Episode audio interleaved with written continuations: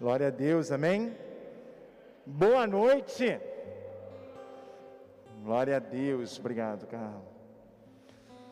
Deus é bom demais, amém, querido? Quem está feliz aí, diga amém. Isso aí. Glória a Deus para você que está nos assistindo em casa.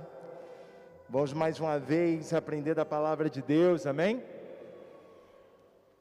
E nessa noite, querido, nós estamos lá em Mateus capítulo 5, já pode abrir aí na sua Bíblia Sagrada, amém? Mateus capítulo 5, versículo 7. Estamos aí numa série de mensagens, amém? Sobre as bem-aventuranças.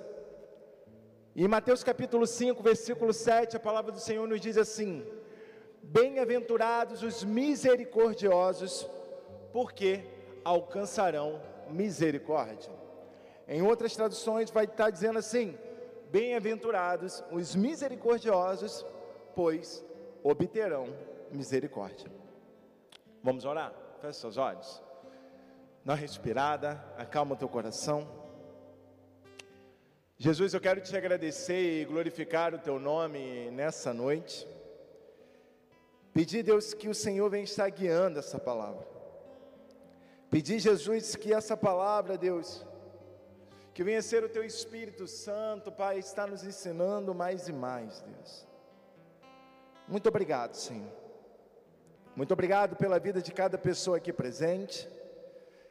Muito obrigado, Deus, pela vida de cada irmão, cada pessoa, Senhor, que está nos visitando, Senhor, cada pessoa que se encontra neste local. E nós pedimos, Deus, que mais uma vez o Teu Espírito Santo fale conosco, Pai. Que a Tua palavra venha ser uma verdade em nossas vidas. Nos ensina através da Tua palavra, Deus. Entregamos diante de Ti, Pai, tudo aquilo que talvez quer roubar a nossa paz, e nos distrair. E que venhamos ter somente ouvidos, Pai, para aquilo que o Senhor quer nos ensinar, Deus. Nos ensina, Jesus, através da tua palavra. Assim eu oro e te agradeço em nome de Jesus. Amém, amém. Glória a Deus, amém, querido? Glória a Deus. Bate palmas aí para Jesus, vai. Glória a Deus. Bem-aventurados os misericordiosos, porque alcançarão misericórdia. Meus amados, uma das coisas que eu sempre tenho chamado a sua atenção a respeito dessa série que nós temos feito é que as, as bem-aventuranças elas não são lidas simplesmente de forma sozinha, mas principalmente dentro do contexto aonde ela se encontra. O que, que eu estou querendo chamar a sua atenção com isso é não é simplesmente eu ler bem-aventurados e misericordiosos, porque alcançarão misericórdia, mas também entender, querido, que essa palavra, ela está num contexto maior, que são de fato as oito bem-aventuranças, que de fato estão a respeito do momento quando Jesus está ensinando para a multidão, e principalmente aos seus discípulos, a respeito de como viver no reino de Deus. E aquilo que eu sempre tenho falado é, as bem-aventuranças nada mais é do que está nos ensinando a respeito que nós temos um novo rei, nós estamos em um novo reino e nós temos uma nova forma de viver. E em cima disso, querido, é claro que você precisa sim entender que quando nós lemos bem-aventurados, misericordiosos, porque alcançarão misericórdia, sim, isso vai estar assim de, de certa forma totalmente ligada ao versículo anterior que nos ensinava: bem-aventurados aqueles que têm fome e sede de justiça, porque serão saciados. E é interessante que quando nós lemos na Bíblia, e eu quero talvez de alguma forma tentar conceituar o que é a palavra misericórdia, amém? E a primeira coisa que nós aprendemos quando nós lemos a Bíblia Sagrada é que, querido, tanto a palavra misericórdia quanto a palavra graça e a palavra perdão, ela tem os seus conceitos, as suas ideias, o seu significado muito próximos, amém? E normalmente, querido, é normal que nós venhamos sempre, em alguns momentos, estarmos falando de graça e utilizarmos a palavra misericórdia, ou então em alguns momentos até falar sobre perdão, e de fato aquilo, na realidade, seria a graça de Deus ou a misericórdia. E como, querido, que de fato a gente consegue compreender se. Porque assim, se nós temos três palavras distintas, é claro que há distinção. E você, querido, só vai conseguir compreender a distinção, não é exatamente pegando esse versículo e ver aonde tem tudo que é escrito misericórdia, mas principalmente dentro do contexto, dentro da onde o pequeno texto se encontra, né, em, é, aonde esse pequeno texto está no texto maior, tudo bem? Então a gente está lendo esse pequeno texto, Mateus 5,7, que se encontra em um texto maior, que é Mateus capítulo 5. E é isso que eu chamo a sua atenção quando eu digo, precisamos ler versículos dentro do seu contexto, amém? Exemplo, nós gostamos muito do versículo: Tudo posso naquele que me fortalece. Mas quando nós vamos ler o contexto que esse versículo se encontra, nós vamos perceber que Paulo está chamando a atenção a respeito das perseguições que ele vivia, a respeito dos sofrimentos que ele vivia. E aí, logo depois disso, ele vai dizer: Tudo posso naquele que me fortalece. Talvez diferente, querido, como muitas das vezes nós tínhamos a compreensão de que significava só coisa boa. Então é por isso que é tão importante, quando você lê a sua Bíblia, sabe, não achar que a Bíblia é pescaria, amém? Tipo, um versículo só. Não. Lê um capítulo completo, pelo menos, tenta trabalhar em cima daquele capítulo, tenta ler aquele capítulo e entender aquilo que o Senhor quer te ensinar exatamente a, né, de acordo com todo aquele capítulo que você está lendo, e talvez principalmente algum versículo que talvez te ressalta aos olhos, né, e que eu creio que é o Espírito Santo te ensinando, amém? Então vamos lá. E quando nós lemos, querido, o apóstolo Paulo, ele, né, o apóstolo Paulo, ele escreveu várias cartas, amém? Então você vai ver aí o Novo Testamento, basicamente aí composto com os quatro evangelhos e logo depois, querido, uma sequência de cartas. A maioria dessas cartas foram escritas pelo apóstolo Paulo. E quando e é, e é curioso que a maioria das cartas que Paulo escreveu para o povo, a maioria das cartas que Paulo escreveu para as igrejas, amém? Igreja de Tessalônica, igreja de Filipenses e assim vai. Na maioria dessas cartas, Paulo sempre inicia sua carta com a seguinte frase: ele vai falar lá, né? Paulo, apóstolo de Jesus Cristo, chamado para ser servo, e sempre você vai ver a ênfase ele dizendo a seguinte coisa: a vocês graça e paz. Então você pode depois conferir na sua casa que na maioria das cartas que Paulo escrevia para as igrejas, ele vai fazer isso, ele sempre vai dizer a vocês graças e graça e paz. Porém, meu amado, quando Paulo escreve as cartas pastorais, e as cartas pastorais eram cartas que foram direcionadas para os líderes da igreja. 1 Timóteo, 2 Timóteo e Tito.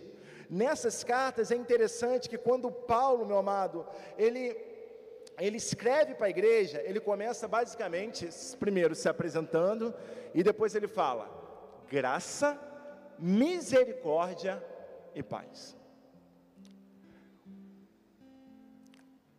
O que me chama a atenção, querido, e o que precisa te chamar nessa noite, que há uma distinção entre graça e misericórdia, amém? Há uma diferença entre graça e misericórdia. E eu creio, querido, que é isso que nós vamos aprender nessa noite e que eu peço que o Espírito Santo venha estar nos ensinando.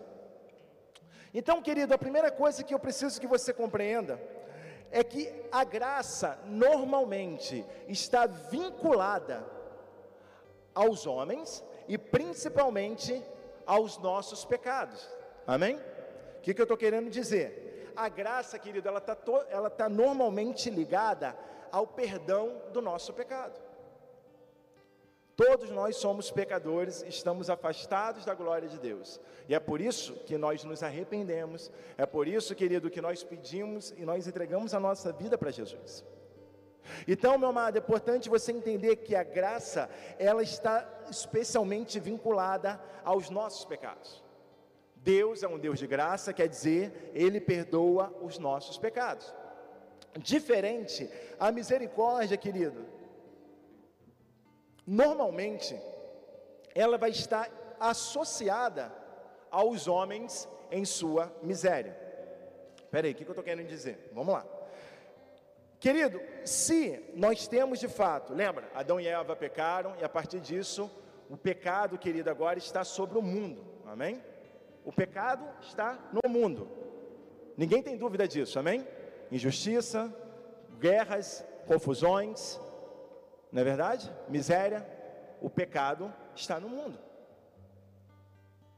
E o fato é, querido, que se nós podemos chamar a atenção que a graça está vinculada ao perdão, do, ao perdão dos pecados, querido, o que eu quero chamar a sua atenção é que a misericórdia de Deus está propria, propriamente ligada à consequência do pecado no mundo. Vou te explicar. É a misericórdia de Deus que faz com que o mundo não acabe. Sabe aqueles momentos que a gente fica assim, cara, nossa, meu irmão, é tanta desgraça. Meu amado, a gente só faz, só, a gente só tem feito besteira com o mundo, amém? No geral. Muitas das vezes um homem, amém? Eu estou falando aqui de humanidade, temos tomado as piores decisões. E muitas vezes a gente quer jogar para Deus aquilo, querido, que era nossa responsabilidade. Porque quando Deus fez Adão e Eva, ele falou o seguinte: cultivem e guardem a responsabilidade de guardar a terra é nossa, e quando eu digo nossa, eu digo da humanidade. Então, querido, o mundo está como está, não é culpa de Deus, é culpa do próprio homem. Porém, querido, mesmo o mundo sendo da forma que é, Deus vem com a sua misericórdia. O que, que Deus faz? Alivia, alivia o sofrimento alivia, querido, a, a, nossa situação, alivia o sofrimento da humanidade, amém, gente? É isso que eu estou chamando a sua atenção. Veio aí essa peste que é o Covid, beleza, querido, Deus alivia, como? Dando sabedoria para os médicos, para os biólogos, para a galera. É uma forma que Deus, querido, está vindo com a sua misericórdia sobre o mundo. Porque senão, querido, todo mundo ia morrer e acabou, pronto. Então, querido, eu quero chamar a sua atenção que se existe uma ou melhor, nessa distinção que eu quero conceituar aqui nessa noite é, sim, a graça está ligado diretamente ao perdão do pecado. Mas, querido, a misericórdia é o alívio a respeito da consequência do pecado. É a misericórdia do Senhor, querido, que faz o mundo não ter acabado. Você está entendendo isso, amado? É a misericórdia de Deus que dá sabedoria para o médico, que dá sabedoria para o engenheiro para que ele faça um local. É a misericórdia de Deus que faz com que o Senhor, meu amado, abençoe e pessoas aprendam coisas, amém? Não é o homem, meu amado, não é o homem que do nada descobriu a ciência, não, querido. Procedeu do próprio Deus, Deus dando sabedoria para os homens. E isso não está fechado no escopo daqueles que são cristãos ou não para toda a humanidade. Então, querido, misericórdia está ligado ao alívio que o Senhor faz sobre as nossas vidas e principalmente sobre o mundo. Amém, gente? Glória a Deus. Bem-aventurados misericordiosos, pois obterão misericórdia. Eu quero chamar sua atenção, querido, a respeito desse versículo, para que a gente não cometa alguns erros quando a gente estiver lendo ele, amém? Como eu já te disse, contexto é importante, para que a gente venha compreender. Obrigado, Miseri né? só misericórdia do Senhor, gente. Tem ar-condicionado, mas eu ainda consigo suar, mas vamos embora. Então, querido, o versículo, bem-aventurados, misericordiosos, porque, pois obterão misericórdia, ele, se for lido sozinho, pode dar a impressão que a misericórdia de Deus sobre a sua vida, ela é recebida se primeiramente você ter misericórdia de alguém. Amém? Olha o que é que diz: Bem-aventurados os misericordiosos, pois obterão misericórdia. E qual o problema, meu amado, da gente simplesmente ler assim? Não. Por quê? Primeiro, a palavra precisa ensinar a própria palavra. A palavra não se contradiz. Eu não quero explorar isso nessa noite, mas eu quero te chamar a sua atenção que quando nós lemos no contexto, você precisa lembrar comigo que em Mateus capítulo 5, versículo 3, A palavra do Senhor já tinha nos ensinado dizendo o seguinte: Bem-aventurados os pobres em espírito, pois deles é o reino dos céus. Então, meu amado, eu não posso simplesmente achar que é a minha misericórdia que gera a misericórdia de Deus, por quê? Porque eu não posso fazer isso. Porque eu ter misericórdia de Deus é pela graça de Deus. Por quê? Porque eu já reconheci que eu não sou nada eu já reconheci que eu sou um pobre de espírito. Eu já reconheci isso em Mateus 5,3, que eu não sou ninguém diante de Deus. Então, meu amado, debaixo disso, eu vou compreender que não é uma relação de troca. Querido, ninguém aqui tem poder para fazer algo, ou então para cumprir alguma coisa, para receber em troca algo da parte de Deus. Mas, queridos, eu e você precisamos entender melhor esse versículo significa: o que Deus fez em nossas vidas tem por consequência sermos misericordiosos, amém? Então, querido, você age por misericórdia, porque Ele é misericordioso em sua vida. Nós agimos com misericórdia, por quê? Porque Deus é misericordioso na minha vida. Querido, eu ajo com graça na vida das pessoas, por quê? Porque Deus tem graça sobre a minha vida, amém, gente? É uma relação que não parte de mim para Deus, mas é de Deus em minha vida. Então, olha só, bem-aventurados, misericordiosos, porque obterão misericórdia? Sim, por quê? Porque Deus já é misericordioso em nossas vidas. É basicamente, querido, a ideia do perdão, e a gente vai falar um pouquinho mais à frente. Eu perdoo, por quê? Porque eu fui e porque eu sou perdoado. Por que, que eu perdoo as pessoas? Porque eu fui perdoado. Por que, que eu peço perdão? Porque eu fui perdoado por Deus. É a consequência, meu amado, daqueles que entendem e que compreendem o perdão de Deus sobre a sua vida. E para ficar mais claro ainda, Efésios capítulo 2, versículo 8, nos diz assim: pois vocês são, pois vocês são salvos pela graça por meio da fé. E isto não vem de vocês, é dom de Deus. Amém? Pois vocês são salvos pela graça por meio da fé. Isto não vem de vocês, é presente de Deus. Meu amado, isso é muito importante para que você não ache que existe relação de troca de você com Deus. Não há. Ninguém pode trocar nada com Deus. Tudo que Deus faz em nossas vidas é um dom da parte dele, é um presente dele sobre as nossas vidas, amém? Então não é, ah, porque eu tenho tido muita misericórdia, o Senhor vai ter sobre. Não, não. Você tem muita misericórdia, porque Ele é misericordioso em sua vida. E é por isso, sim, querido, que de fato você, querido, vai obter misericórdia. Eu só preciso que você entenda, em nome de Jesus, essa relação começou em Deus. E você reconheceu ela quando você entendeu que é um pobre de espírito. Quando você entendeu, eu não sou nada sem Deus. Eu não sou, e ponto final. Glória a Deus, amém?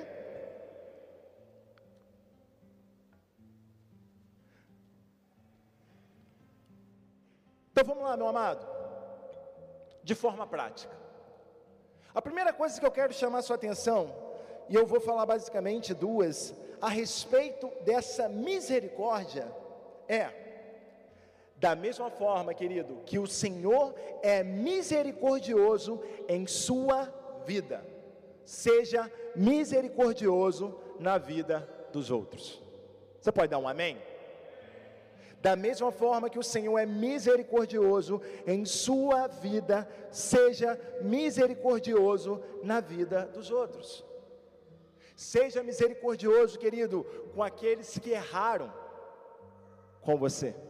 Seja misericordioso, querido, com aqueles que te magoaram, que estão te magoando. Seja misericordioso, querido, talvez com aqueles que falaram mal de você, que falam mal de você. Não só falaram, estão falando nesse momento. E o que a Bíblia vem nos ensinar é misericórdia. Sejam misericordiosos. Abre sua Bíblia comigo lá em Mateus capítulo 18.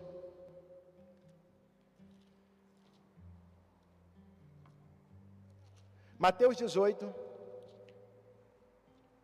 versículo 21.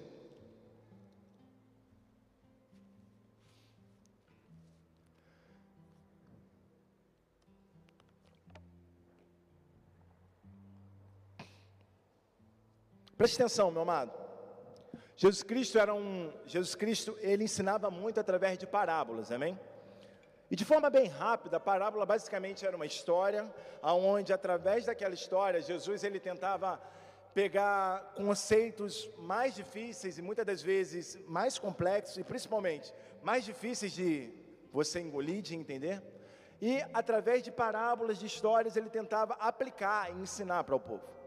E aqui a gente vai ver mais uma vez Jesus Cristo fazendo isso, amém? E lá em Mateus capítulo 18, versículo 21, na minha Bíblia diz assim, a parábola do servo impiedoso, amém? Não sei como é que está a tua base aí, teu título, mas não importa muito, amém? Vamos ler. Lá no versículo 21 diz assim, então, Pedro aproximou-se de Jesus e perguntou, Senhor, quantas vezes deverei perdoar a meu irmão quando ele pecar contra mim? Até sete vezes? Jesus respondeu, eu lhes digo, não até sete, mas até 70 vezes 7. Por isso, o reino dos céus, por isso, o reino dos céus é como um rei que desejava acertar contas com seus servos. Quando começou o acerto, foi trazido à sua presença um que lhe devia uma enorme quantidade de prata. Como não tinha condições de pagar, o Senhor ordenou que ele, sua mulher, seus filhos e tudo que ele possuía fossem vendidos para pagar a dívida. O servo prostou-se diante dele e lhe implorou: Tem paciência comigo, eu te pagarei tudo. O senhor daquele servo teve compaixão dele, cancelou a dívida e o deixou ir. Continuando. Mas, quando aquele servo saiu, encontrou um dos seus conservos, quer dizer, o servo abaixo do servo, amém? Então o servo lá tinha um outro servo, o nome desse, né, o título seria conservo, o título não, né? Característica, atribuição. Mas quando aquele servo saiu, encontrou um dos seus conservos, que lhe devia cem denários. E bem rápido, querido, 100 denários é uma, é um, presta atenção, denário, querido, era basicamente a diária de um trabalhador braçal. Basicamente, o que, que a parábola já vai chamar nossa atenção é, a dívida desse conservo era ridícula, perto daquilo que o rei já tinha perdoado ao servo. Tudo bem, gente? Vamos continuar. Que lhe devia 100 denários agarrou e começou a sufocá-lo, dizendo: Pague-me o que me deve. Então o seu conservo caiu de joelhos e implorou-lhe: Tenha paciência comigo, eu lhe pagarei. Mas ele não quis. Antes saiu e mandou lançá-lo na prisão, até que pagasse a dívida. Quando os outros servos, companheiros dele, viram o que havia acontecido, ficaram muito tristes e foram contar ao seu senhor tudo o que havia acontecido. Então, o senhor chamou o servo e disse: Servo mau, cancelei toda a sua dívida porque você me implorou. Você não devia ter tido misericórdia do seu conservo, como eu tive de você? Irado, seu senhor o entregou aos torturadores, até que pagasse tudo o que devia. Assim também lhes farás o meu Pai Celestial, se cada um de vocês não perdoar de coração a seu irmão. Se cada um de vocês não perdoar de coração ao seu irmão. Eu chamo a sua atenção no versículo 33 que diz assim: você não devia ter tido misericórdia. Meu amado, o que o Senhor está nos ensinando nessa noite é: Da mesma forma que Deus tem misericórdia em nossas vidas e perdoou os nossos pecados, nós devemos ter misericórdia também daqueles que estão em nossa volta, amém? E que talvez, meu amado, você está carregando essa, carregando a pessoa, meu amado. Perdoa, queridão. Aprende a liberar perdão. Da mesma forma, querido, que Deus tem tanta compaixão e misericórdia, ele pede para que eu e você também venhamos ter compaixão e misericórdia naqueles que precisam. E quando, querido? Mas quando, pastor, tem que ter? Sempre. Olha o que, Pedro pergunta: Jesus, sete vezes, está bom? E provavelmente Pedro poderia até estar tirando onda. Perdoou sete vezes. Aí Jesus falou assim: e, e, negativo, queridão. 70 vezes sete que, que Jesus está ensinando? Cara, não existe, não tem quantidade. Enquanto tiver vida e dia, perdoe. E Jesus, querido, vai fazer e vai nos ensinar através dessa parábola a respeito, basicamente, daquilo que Ele fez em nossas vidas. O nosso pecado, querido, o nosso pecado é um alto preço, e Deus nos perdoou através de Jesus Cristo, amém? E o que o Senhor nos ensina é: vá e faça o mesmo, vá e faça o mesmo, perdoe da mesma forma que eu te perdoei. Um outro versículo muito conhecido de nós, no Pai Nosso, diz assim: Perdoa as nossas ofensas, assim como perdoamos os que têm nos ofendido. Preste atenção na relação. Olha, perdoa, Pai, as nossas ofensas, perdoa os nossos erros, perdoa os nossos pecados, assim como eu já tenho perdoado quem tem me ofendido. Por quê, querido? Porque uma vez, querido, que eu recebo o perdão de Deus, a minha consequência é perdoar. A consequência da minha vida é ter misericórdia. Mas, pastor, o senhor não sabe o que Fulano fez comigo, o senhor não sabe o que meu pai fez comigo, o que minha mãe, o senhor não sabe o que o meu amigo fez comigo. O Senhor não sabe, querido, independente do que ele tenha feito, nada disso, esse erro contra a sua vida, não se compara ao pecado que você tinha diante de Deus.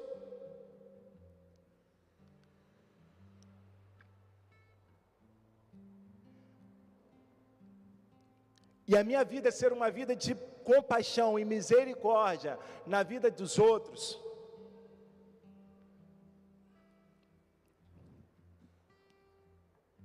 É algo, querido, que gera, porque o Senhor nos perdoou.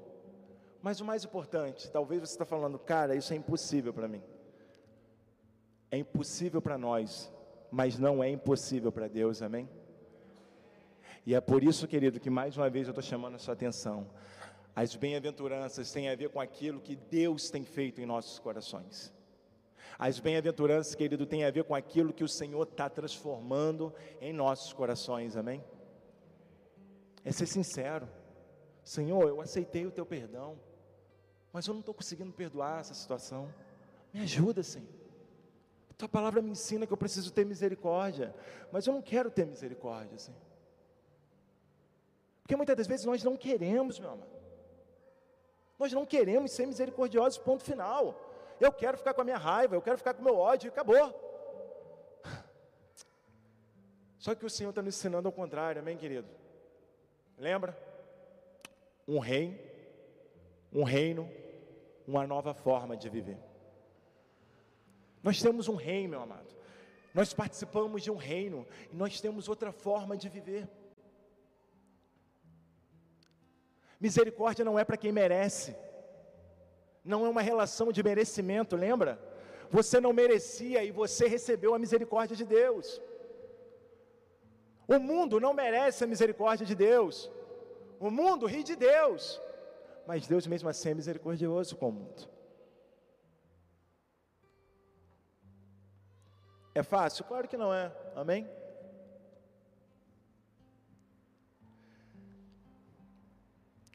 A segunda coisa que eu quero te falar, querida, a respeito da misericórdia. E a palavra do Senhor nos diz: Bem-aventurados os misericordiosos, pois obterão misericórdia. Seja misericordioso com o seu próximo em sua miséria, nas injustiças que eles passam. Preste atenção, olha para mim. Lembra, querido, que lá no início eu pontuei, deixei bem claro que se a graça de Deus está relacionada diretamente ao nosso pecado, a misericórdia do Senhor está relacionada ao alívio que nós damos à consequência do pecado. Meu amado, o mundo, meu querido, o mundo tem muitas injustiças. Amém? E a nossa canção diante de Deus é: Senhor, faz a sua justiça. A nossa canção e o nosso pedido diante de Deus é: Senhor, tenha misericórdia do mundo. Ou será que você não pede misericórdia pelos seus familiares? Pelos seus amigos que estão caminhando em direção ao inferno? Já parou para pensar, aqueles que não estão com o Senhor, eles só têm um caminho, querido, que não é o céu, é o inferno.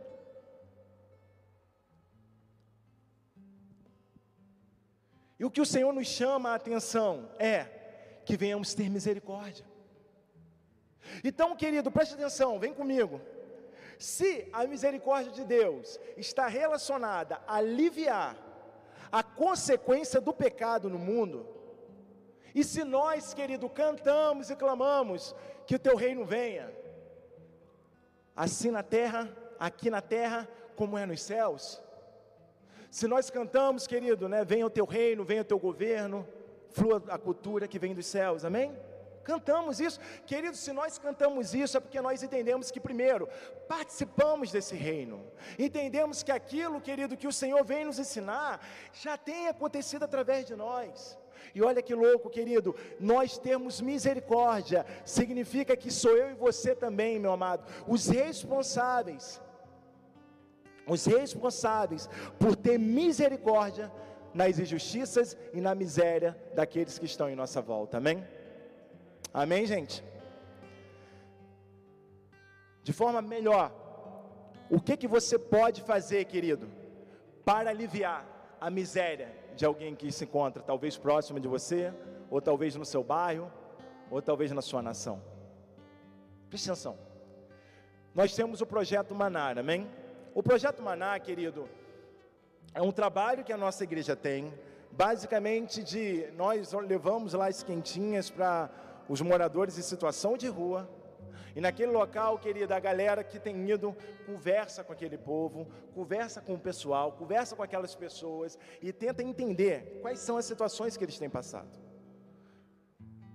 No primeiro momento, o que está sendo feito é fazendo com que pessoas que são invisíveis se tornem visíveis, amém?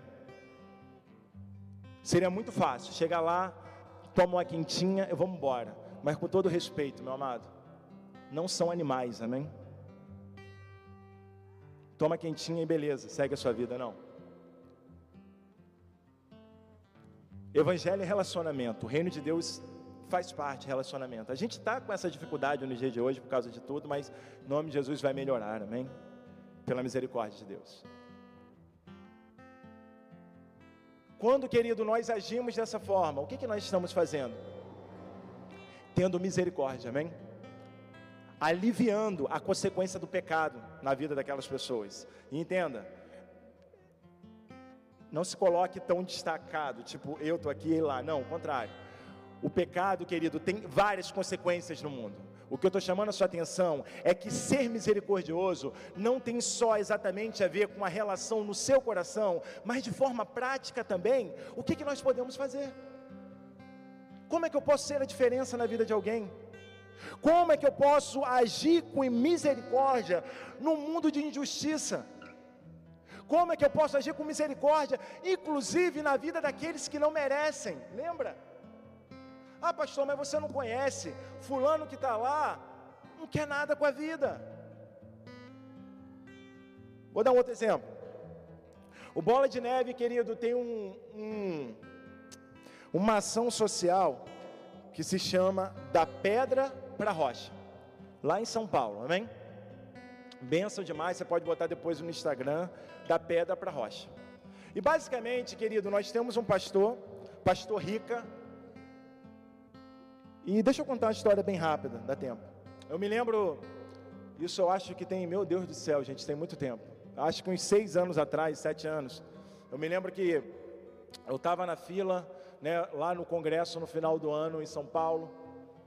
E o, né, tava esse cara, o pastor Rico, ele é bem grande assim, né? E é bem acelerado, tudo mais. E aí a gente trocando uma ideia, conversando, eu falei assim: "Pô, cara, legal, você é da onde?" Aí ele falou assim: "Cara, eu estou fazendo um trabalho lá né, né, lá na Cracolândia, tudo mais, cara, tá sendo mó benção, não sei o que, vai lá, e não sei o que lá. Eu acabei não indo, mas uma galera do Bola de Neve de Campo Grande que estava junto comigo acabou indo lá visitar. Isso há mais ou menos uns sete anos atrás. E naquela época, querido, não era nada, era, era um sonho, e basicamente ele entendeu, cara, Deus está me chamando para ser misericordioso com aquele povo. Meu amado, esse projeto já está aí já há um bom tempo, não sei mais ou menos quantos anos, mas com certeza mais de cinco anos. E o que o pastor Rica está fazendo naquele local, meu amado? É sendo misericordioso, amém? É aliviando o sofrimento de pessoas, aliviando o sofrimento que o pecado gerou na vida daquelas pessoas. Nós temos, é claro que nós temos, nós temos situações em nossas vidas que nós precisamos do alívio de Deus, claro. Eu sei que nós temos. Eu já até chamei atenção. Mas o que eu quero enfatizar nessa noite é que sim, querido, nós somos chamados por Deus para aliviar a miséria de quem precisa. Nós somos chamados por Deus, querido, para gerar justiça onde está vindo injustiça. Nós somos chamados por Deus, querido, para sermos misericordiosos com aqueles que talvez você não goste, não concorde. E se talvez, querido, é um problema para você, alguns grupos, a melhor coisa que nós podemos fazer é se calar. É se calar, cara. Ah, pastor, tem situações que, glória a Deus, eu entendo, dá para ir, dá para avançar e fazer, mas talvez outras não.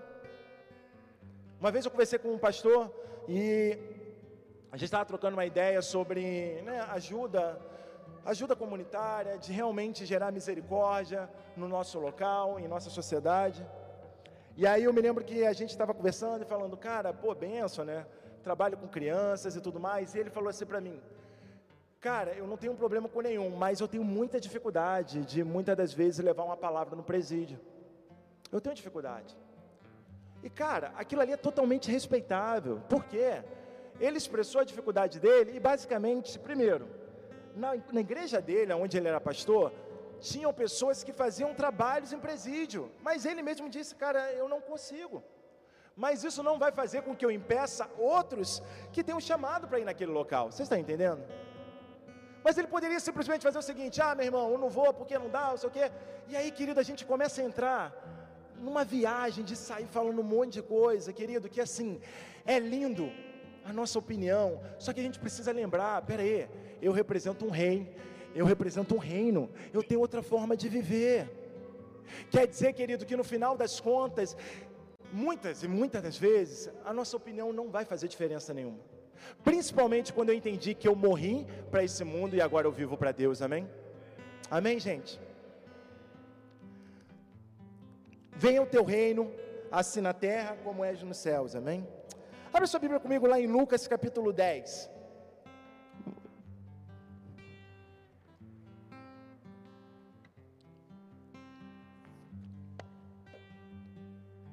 Lucas 10, lá no, capítulo, lá no versículo 25, amém? A gente vai ler mais uma parábola nessa noite. E a parábola é a parábola muito conhecida de nós, amém? A parábola do bom samaritano. Essa aí é está nas top 10. Eu acho que ela só perde para o filho pródigo, não, é não é? Se você nunca ouviu, relaxa, você vai ouvir nessa noite, tá bom? Diz assim, Lucas 10, versículo 25. E diz: Certa ocasião, um perito na lei levantou-se para pôr Jesus à prova e lhe perguntou: Mestre, o que preciso fazer para herdar a vida eterna? O que está escrito na lei? Respondeu Jesus: como você a lê? Ele respondeu: Ame o Senhor, o seu Deus, de todo o seu coração, de toda a sua alma, de todas as suas forças e de todo o seu entendimento. E ame ao seu próximo como a si mesmo. Disse Jesus: Você respondeu corretamente. Faça isso e viverá. Mas ele, querendo justificar-se, perguntou a Jesus: E quem é o meu próximo? Em resposta, disse Jesus, e lá vem a parábola: Um homem descia de Jerusalém para Jericó, quando caiu nas mãos do, de assaltantes. Estes lhe tiraram as roupas, espancaram-no e se foram, e se foram, deixando-o quase morto. Aconteceu, está descendo pela mesma estrada um sacerdote. Quando viu o homem, passou pelo outro lado.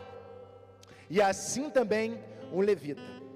Quando chegou ao lugar e o viu, passou pelo outro lado. Até aí, querido, eu quero que você entenda uma coisa bem rápida.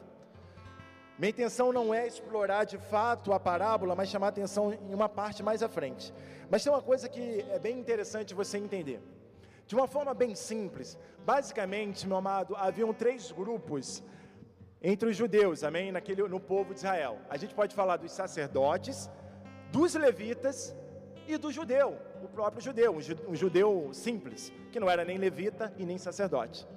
O grande lance é que, querido, quando Jesus ele continua a história e quando ele vai chamar atenção sobre três, o que era esperado é agora Jesus ele vai falar de quem? De um judeu que está passando. E aí você vai ver que ele não vai fazer isso, amém? Continua. Mas um samaritano, estando de viagem, chegou onde se encontrava o um homem, e quando o viu, teve piedade dele. Samaritanos e judeus eram inimigos, tudo bem? De forma bem rápida e simples. Eles não se batiam, tudo bem? Então, olha só, tem um problema nessa história. Você está vendo um samaritano ajudando e não é um judeu, é um samaritano. O levita passou, ignorou. O sacerdote passou, ignorou. Um samaritano, o inimigo, viu e agora está resolvendo a situação. Foi, gente, amém? Para a gente ganhar tempo sobre isso. Mas vamos lá. Mas o samaritano, estando de viagem, chegou onde se encontrava o homem e, quando o viu, teve piedade dele Aproximou-se, enfaixou-lhe as feridas, derramando nelas vinho e óleo. Depois o colocou sobre o seu próprio animal, levou-o para uma hospedaria e cuidou dele. No dia seguinte, deu dois denários ao hospedeiro e lhe disse: Cuide dele. Quando eu voltar, lhe pagarei todas as despesas que você tiver. E a pergunta que Jesus vai fazer é: qual destes três você acha que foi o próximo do homem que caiu nas mãos do assaltante? E a resposta que o perito da lei diz é: aquele que teve misericórdia dele. Respondeu o perito na lei. Jesus lhe disse: vá e faça o mesmo. Versículo 37: aquele que teve misericórdia dele. Querido, como é que a misericórdia desse samaritano foi expressa na vida daquele cara? De forma prática, amém? O cara estava jogado no chão, olha o que a Bíblia fala. Pega ele, leva ele no seu próprio animal.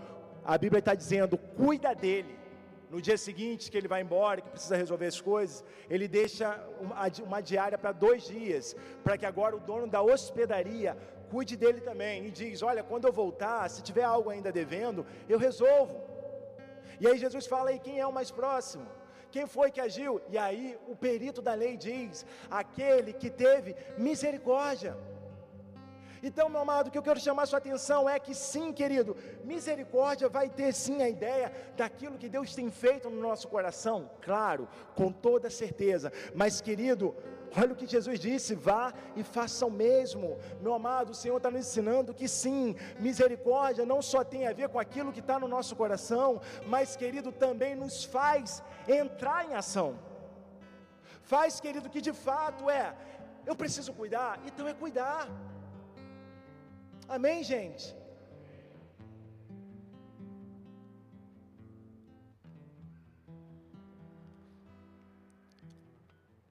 Se a gente ler algumas passagens, eu vou chamar sua atenção, em Mateus 9, 27, diz assim: Partindo Jesus dali, seguiram dois cegos, clamando: Tem misericórdia de nós, filho de Davi. E aí nós lemos nessa história que Jesus vai e cura o cego. Glória a Deus. Mais uma história à frente, querido, lá em Mateus capítulo 15, versículo 22, nos diz assim: nos diz assim: Eis que uma mulher cananeia que viera daquelas regiões clamava: Senhor, filho de Davi, tem misericórdia de mim. E o Senhor foi e fez o que era necessário, um milagre e tudo mais. Aleluia. Preste atenção, meu amado.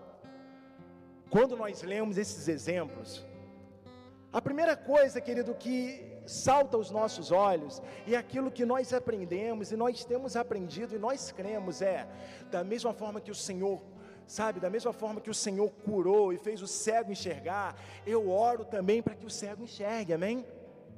Eu oro para que o coxo ande, amém? Eu oro para que o paralítico se levante, amém, gente? Nós cremos nisso. E por que, que nós fazemos isso? Porque nós vimos o nosso Mestre, o nosso Senhor Jesus, fazendo. Mas o que eu quero chamar sua atenção, querido, é que da mesma forma que Jesus curava, quando era necessário curar, Jesus não só estava curando aquelas pessoas, mas Jesus, querido, estava lidando com a miséria que eles passavam. Imagina, querido, o que é um cego nesse período. Olha o que a Bíblia vai nos falar, querido. A Bíblia vai nos dar vários e vários relatos. Quando os coxos estão deitados, mendigando. E Deus, Jesus teve misericórdia na vida deles, curando sim, mas nessa cura já era por consequência também mudar, tirar aquele povo da injustiça, tirar aquela pessoa daquela condição. Você está me entendendo? Então o que, que eu estou dizendo, querido, chamando a sua atenção é. Da mesma forma, querido, que nós sim oramos e repreendemos, da mesma forma que nós pedimos a Deus a cura sobre a vida dos outros, da mesma forma precisamos aprender com Jesus também a ter misericórdia daqueles que estão em nossa volta, a ter misericórdia daqueles que precisam da misericórdia de Deus, mesmo que não mereçam. E eu não estou falando, querido, em nome de Jesus, que isso se resume a quem está dentro da nossa casa, a quem está dentro do nosso mundo gospel. Não. Nós clamamos para que o reino de Deus venha. Clamar para que o, Deus, o, o reino de Deus venha significa, querido, que aonde eu posso agir, aonde eu tenho que agir com misericórdia, com justiça, eu vou agir. É isso, querido, que o pastor está fazendo lá no meio do, dos usuários de crack. É isso, querido, que a gente tem tentado fazer no projeto Maná. Querido, é isso que você vê várias e várias igrejas movimentando. Isso não é um trabalho para assistência social, isso é um trabalho para toda igreja. Você está entendendo? Meu amado, a gente fica clamando, Senhor, nós somos quase 50% da população cristã. E por que que nada muda? Porque talvez, querido, talvez, talvez, querido, a gente está lendo a Bíblia achando que tudo é só espiritual. Tudo tem a ver com a espiritualidade do meu coração. Tem, claro que tem. Mas, querido, manifestar o reino de Deus na terra é de forma prática. Manifestar o reino de Deus na terra é de forma prática. Tem alguém passando fome? Cara, eu posso, eu vou dar de comer. Eu não posso, eu vou arrumar alguém que, cara, possa me ajudar para que eu dê de comer para essa pessoa.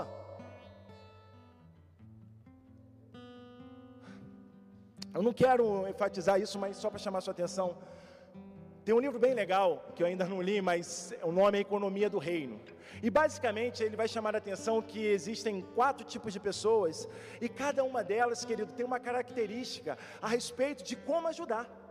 Isso é lindo e maravilhoso, porque sim, querido, uns são chamados por Deus para ter recursos e através desses recursos ajudar a outros irem para a rua, fazer a diferença, cada um fazendo aquilo que deve, mas todos entendendo que, cara, se eu quero de fato fazer com que o reino de Deus venha sobre essa terra, precisa começar a partir de mim. A misericórdia precisa partir de mim.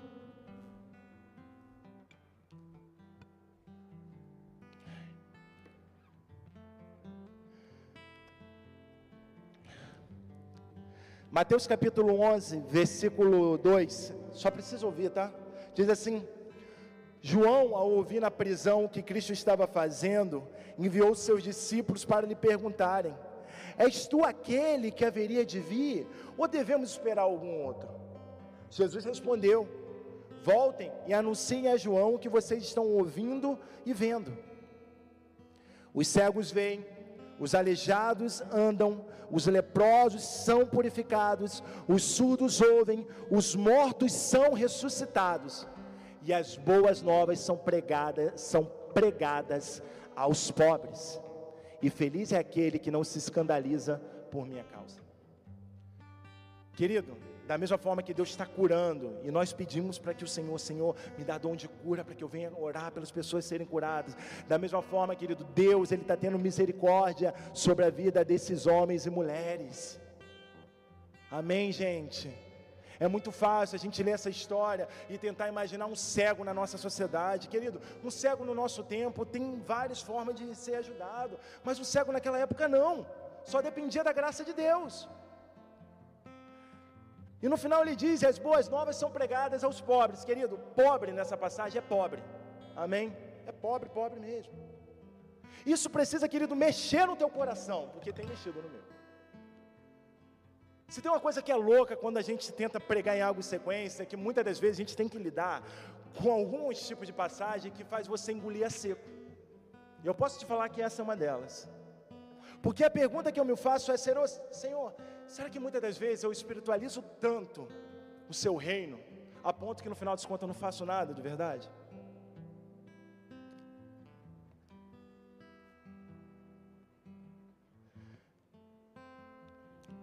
Quero ler a última passagem, diz assim, lá em Mateus capítulo 9, versículo 10, diz assim: Estando Jesus em casa, foram comer com ele e seus discípulos muitos publicanos e pecadores.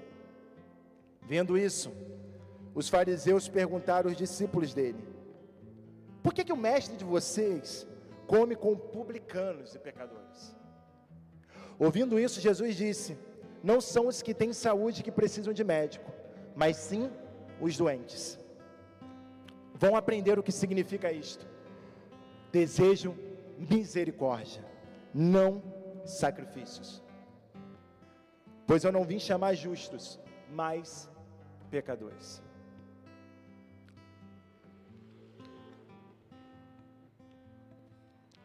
Cuidado, querido. Eu e você precisamos ter cuidado. Para que, querido, a ponto de nós espiritualizarmos tudo. E quando eu estou dizendo isso, eu não estou dizendo que você não tem que ignorar sua espiritualidade, amém? Não. Mas, meu amado, a igreja, querido, sempre se movimentou na causa daqueles que precisam. A história da igreja é dessa forma. Querido, eu não sou advogado, mas essa semana eu estava aprendendo que a, a filosofia, a, a filosofia do direito, tem como base o próprio cristianismo para entender as leis e como fazer essas leis. Querido, o que, que eu estou chamando a sua atenção é Talvez, querido, talvez a gente está sempre colocando tudo para dentro, para o nosso coração, estamos espiritualizando tudo, a ponto, querido, de não compreendermos que ser misericordioso não somente tem a ver com o aspecto da nossa vida interior, mas também tem a ver, querido, com a nossa ajuda ao próximo de forma efetiva.